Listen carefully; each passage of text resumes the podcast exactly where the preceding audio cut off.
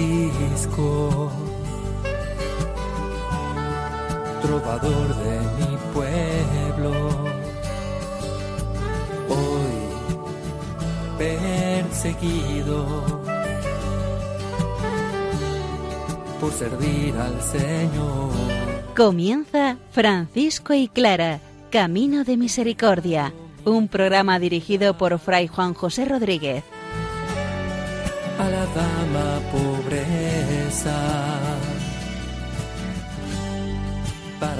Poder estar más cerca de Dios. Yo, Clara, Un saludo de paz y bien, hermanos. El tema de la alegría es uno de los hilos conductores del discernimiento. Tú quieres saber si estás viviendo los frutos del Espíritu o estás viviendo otros frutos que siendo parecidos no son frutos del Espíritu. Ve a evaluar tu alegría. ¿Cuál es la alegría verdaderamente espiritual? San Francisco nos lo dice hoy. Pero para que esté escrito, que de hecho desde la palabra del Señor acudimos a ella, para que sea la fuente, el motor, el camino, para darle un sentido a la vida desde el camino franciscano. Escuchemos la palabra de Dios.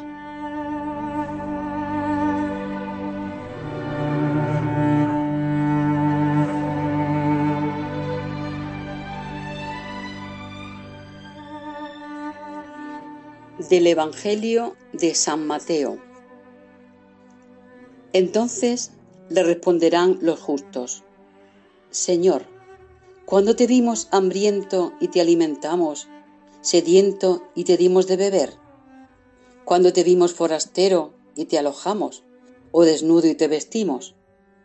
¿Cuándo te vimos enfermo o en la cárcel y fuimos a verte?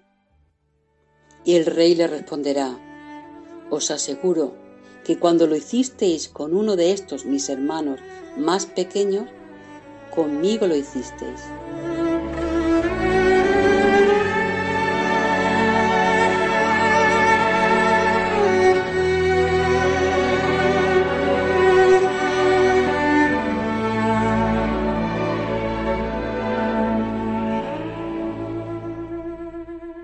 Francisco de Asís ha hecho un largo camino presentándonos sus admoniciones. Empezábamos con la primera que hablaba de la luz de la fe, es decir, de la Eucaristía, reconocer al Señor en la Eucaristía, para pasar al sin propio, a desapropiarse para encontrarse con el Señor, nuestro único tesoro. Después nos habló de la sabiduría de la cruz, más adelante de los pecados raíz, aquellos que tenemos instalados dentro de nosotros, al menos como probabilidad. Después pasábamos al discernimiento de la acción del Espíritu dentro de nosotros y a la luz de las bienaventuranzas, como tenía que ser un hermano menor. Pasábamos a la fraternidad. San Francisco fue estudiando cada una de las virtudes que hay en la fraternidad y cada una de las tendencias también negativas. Recordemos aquel proceso que hacía en positivo y en negativo. Luego pasó a la victoria de la gracia, explicándonos las virtudes en contraposición al pecado, el secreto espiritual en el cual todo está entregado a Dios y nadie participa nada más que Dios y la persona, y hoy remata las admoniciones con la verdadera alegría. Si vives todo esto, encontrarás la alegría. Si tienes alegría, es porque estás viviendo todo eso. Vamos a escuchar de una manera especial este texto de la admonición 29 titulada La verdadera alegría.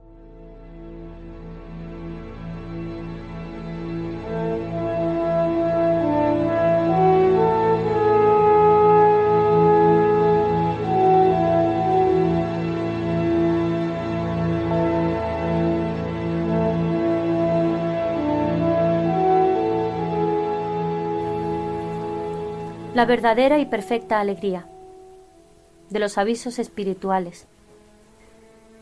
Cierto día, El bienaventurado Francisco, estando en Santa María, llamó al hermano León y le dijo, Hermano León, escribe.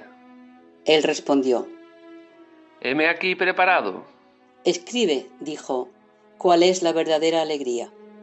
Llega un mensajero y dice que todos los maestros de París han venido a la orden. Escribe, no es verdadera alegría. No es la verdadera alegría. No es la verdadera alegría. Y que también todos los prelados ultramontanos, arzobispos y obispos, y que también el rey de Francia y el rey de Inglaterra, escribe, no es la verdadera alegría. No es verdadera alegría. No es la verdadera alegría. Igualmente que mis hermanos han ido a los infieles y han convertido a todos ellos a la fe. Además, que he recibido yo de Dios una gracia tan grande que curo enfermos y hago muchos milagros. Te digo que en todas estas cosas no está la verdadera alegría. Te digo que en todas estas cosas no está la verdadera alegría. Te digo que en todas esas cosas no está la verdadera alegría. Pero, ¿cuál es la verdadera alegría? Pero, ¿cuál es la verdadera alegría? Pues, ¿cuál es la verdadera alegría? Vuelvo de Perusa y en una noche profunda llego aquí, y es el tiempo de un invierno de lodos y tan frío que se forman canelones del agua fría congelada en las extremidades de la túnica, que hieren continuamente las piernas y mana sangre de tales heridas. Y todo embarrado, helado y aterido, me llego a la puerta. Y después de estar un buen rato tocando y llamando, acude el hermano y pregunta. ¿Quién es? Yo respondo. El hermano Francisco. Y él dice. Vete. No es hora decente de andar de camino. No entrarás. E insistiendo yo de nuevo me responde. Vete, que tú eres un simple y un ignorante. Ya no vienes con nosotros. Nosotros somos tantos y tales que no te necesitamos. Y yo vuelvo a la puerta y digo, por amor de Dios, acogedme por esta noche. Y él responde, No lo haré. Vete al lugar de los crucíferos y pide allí. Te digo que si hubiere tenido paciencia y no me hubiese alterado, que en esto está la verdadera alegría y la verdadera virtud y la salvación del alma. Te digo, si he tenido paciencia y no he perdido la calma, en esto está la verdadera alegría y también la verdadera virtud y el bien del alma.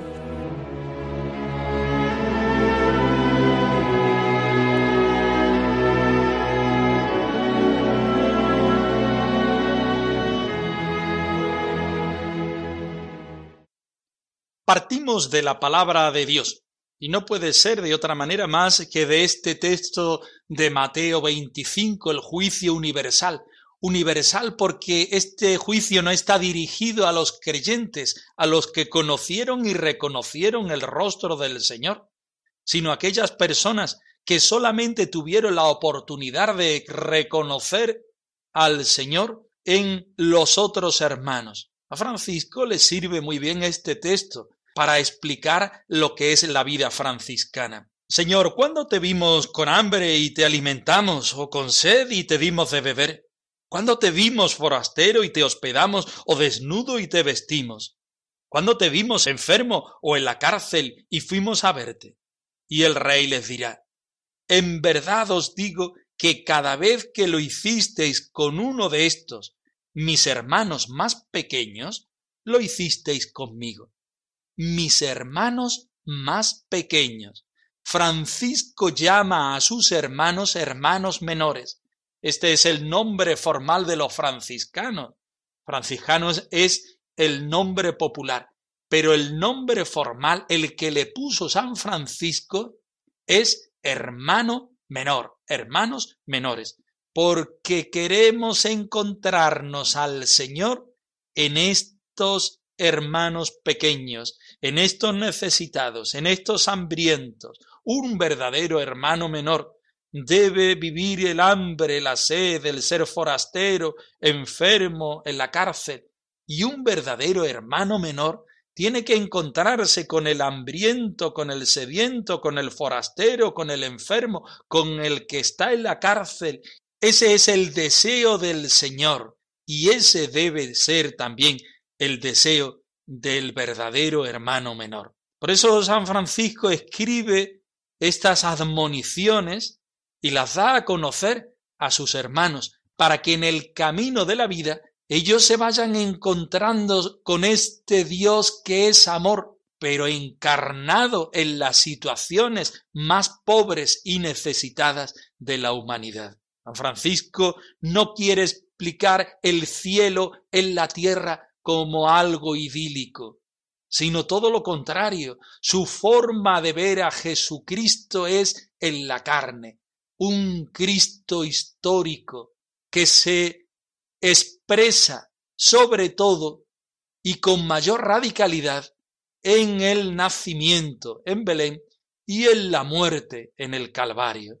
Por eso le explica a sus hermanos que para ser verdaderos hermanos menores debemos encarnarnos con aquel que primero se ha encarnado. Debemos ser luz para el que no tiene luz. Debemos ser sabiduría para aquel que está en la cruz y no es capaz de encontrarse con el Señor. Tenemos que reconocer nuestra pobreza y nuestra tendencia al pecado, aunque sabemos que el Señor nos sostiene en esa tendencia y nos perdona el pecado. Un hermano menor debe discernir las acciones del Espíritu Santo. Un hermano menor debe vivir las bienaventuranzas desde la pobreza y con los pobres, discerniendo las relaciones que el Señor nos da y llegando al secreto espiritual de la victoria de la gracia en la vida común y en la vida fraterna. Si he conservado la paciencia, sin alterarme. Aquí está la verdadera alegría y la salud del alma, la verdadera alegría, la verdadera alegría, la verdadera alegría la verdadera alegría. Y vamos a la admonición en sí. San Francisco se inventa esta historia, pero con un escenario que es real y con unos personajes que son reales. Por caridad pone el nombre de Fray León y el suyo mismo, pero no pone del hermano que le acoge, con una intención pedagógica, porque el hermano que acoge la porciúncula en Santa María de los Ángeles puede ser cualquier hermano menor. Podemos decir en este momento, puede ser cualquiera de nosotros. Y dice San Francisco así, escribe, escribe, hermano León, ¿quieres saber cuál es la verdadera alegría? Si llega un mensajero y nos dice que han venido a nuestra familia, a nuestra orden, todos los maestros de París, es decir, todos los sabios de la tierra, según la sabiduría que estima el mundo y que estimaba el mundo en aquel momento, ¿ahí está la verdadera alegría? No, señor, ahí no está la verdadera alegría. Sigue, sigue escribiendo, León, pero es que resulta que nos enteramos que a nuestra orden han venido los reyes, el rey de Francia y de Inglaterra, es decir, el poder y la riqueza, ambas realidades. Ahí está la verdadera alegría, que la riqueza y que el poder declinen y se vengan a vivir nuestra forma de vida. Ahí está la verdadera alegría. No, hermano León. Pero es que resulta que nos dicen que los hermanos han convertido a los infieles a la fe y que se han hecho cristianos y que han venido también a vivir a nuestra orden. Allí está la verdadera alegría, en esa predicación, en ese llevar el Evangelio a los demás. Ahí está la verdadera alegría. Pues tampoco está ahí la verdadera alegría. aunque el Señor nos mande a llevar el Evangelio por todas partes. Le sigue diciendo, si es que entre nosotros hubiera tanta gracia que somos capaces de sanar a los enfermos y de hacer muchos milagros, es decir, que ya somos santitos de verdad, que es que hacemos los signos que hacía el Señor, ahí está la verdadera alegría. En nada de eso. Escríbelo, hermano León. En esas cosas no está la verdadera alegría. Eso pueden ser éxitos pastorales, eso puede ser brillo externo. ¿Dónde está la verdadera alegría? Vuelvo de Perusa en medio de la noche cerrada, llego aquí, es invierno, hace tanto frío, el hielo, el barro, el fango, la lluvia, y llego al convento y llamo a la puerta y digo que soy el hermano Francisco. Francisco, por pura humildad, no iba a decir allí quién era él, soy el fundador de la orden, soy el general de la orden, soy el hermano Francisco, el humilde hermano. Largo de aquí. No es la hora decente para andar en el camino.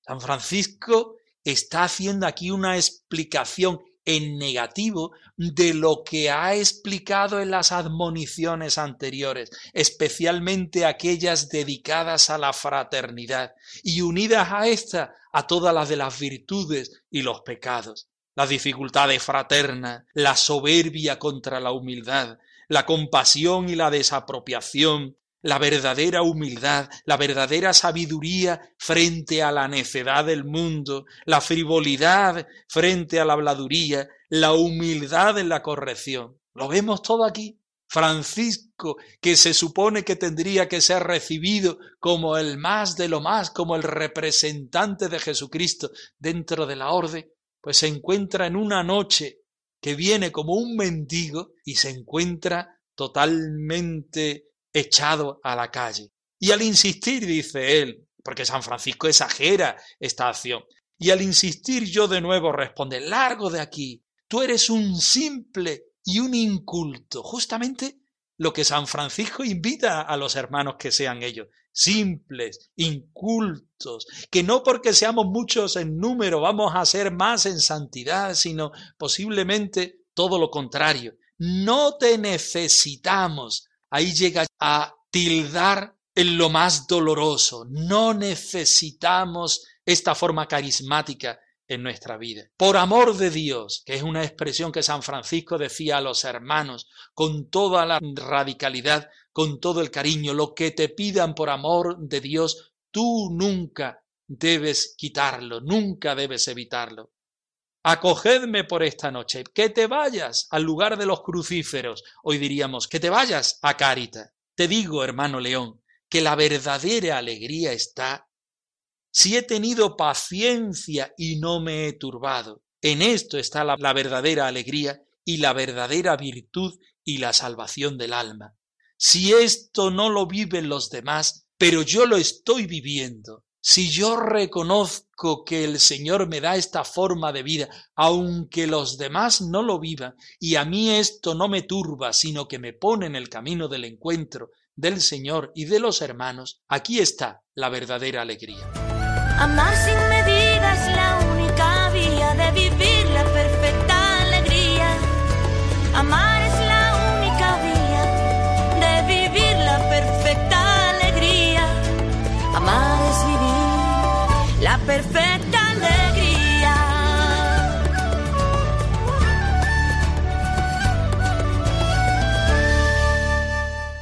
No hay alegría verdadera si no hay desapropiación. No hay verdadera alegría sin humildad.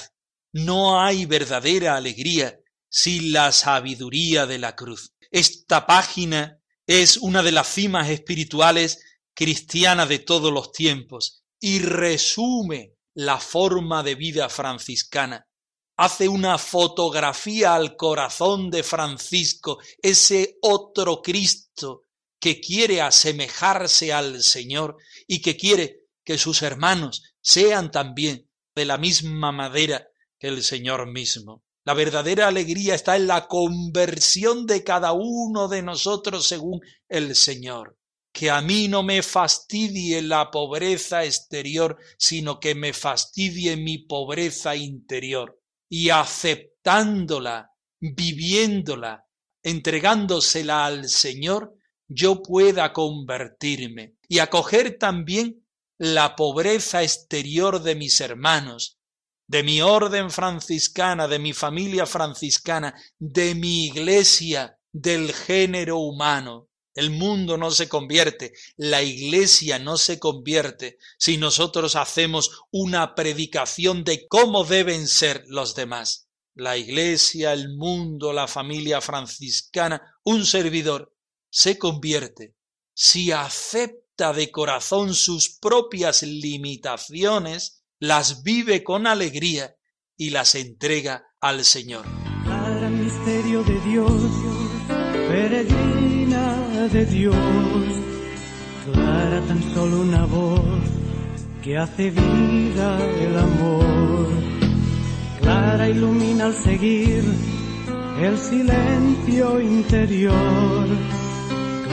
Respuesta de hoy, esperanza y valor. Alguno de nuestros oyentes estará diciendo que qué texto de Santa Clara vamos a estudiar hoy. Vamos a estudiar el de la verdadera alegría.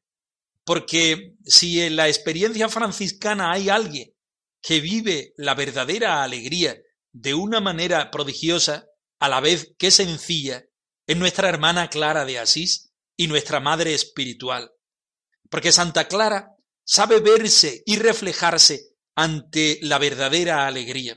Santa Clara vive una vida encerrada. Ella hace una opción desde la pobreza de vivir encerrada en su claustro para entregarse totalmente al Señor. ¿Qué más verdadera alegría es esta que renunciar a cosas que incluso siendo buenas las pone en relación con el Señor, que es el todo bien, el sumo bien, el bien total? Santa Clara sabe vivir en cada una de las dificultades la verdadera alegría, porque la vida clariana no es otra cosa que vivir hacia adentro. Nunca sabrá una hermana pobre de Santa Clara en su pastoral de la contemplación a quién está haciendo bien, a quién está convirtiendo. Es un acto de fe envuelto en una pobreza humana enorme, porque toda una vida en oración y en contemplación, sin ningún signo que te diga a ti, ala, pero si tu oración está cambiando a muchas almas, está haciendo mucho bien, la hermana pobre de Santa Clara vive esta verdadera alegría de no ver los frutos espirituales, de no ver los frutos pastorales. Santa Clara vivió totalmente la verdadera alegría también en la enfermedad. Cuántos años postrada, cuántos años retirada de su propia fraternidad en el trabajo, en el quehacer de cada día, unida al Señor desde el dolor y desde la penitencia que supone estar enfermo. Un enfermo es el más querido por el Señor, pero cuando le toca a uno estar enfermo, es un acto de fe enorme en el cual la pobreza es el don que el mismo Señor te regala para que te lances a Él en la fe. Solamente Dios Solamente Él es el único que te puede dar sentido. Santa Clara también vive este misterio de la verdadera alegría los años en que San Francisco ya estaba en el cielo y ella no tenía referencia carismática donde agarrarse. También esta fue una verdadera alegría, donde ella, desde lo oculto de la fe, desde la oscuridad que supone la vida de seguimiento cristiano y de seguimiento franciscano, supo llevar a la cumbre de la espiritualidad franciscana este deseo de la verdadera alegría. Apunta, hermano León, te digo que si he tenido paciencia y no me he turbado, en esto está la verdadera alegría y la verdadera virtud y la salvación del alma. Nadie mejor que Clara supo vivir desde lo oculto del claustro esta verdadera alegría. La vida de San Francisco tienes raíces que no se ven y de ellas brotan flores y frutos mientras ocultas creen sin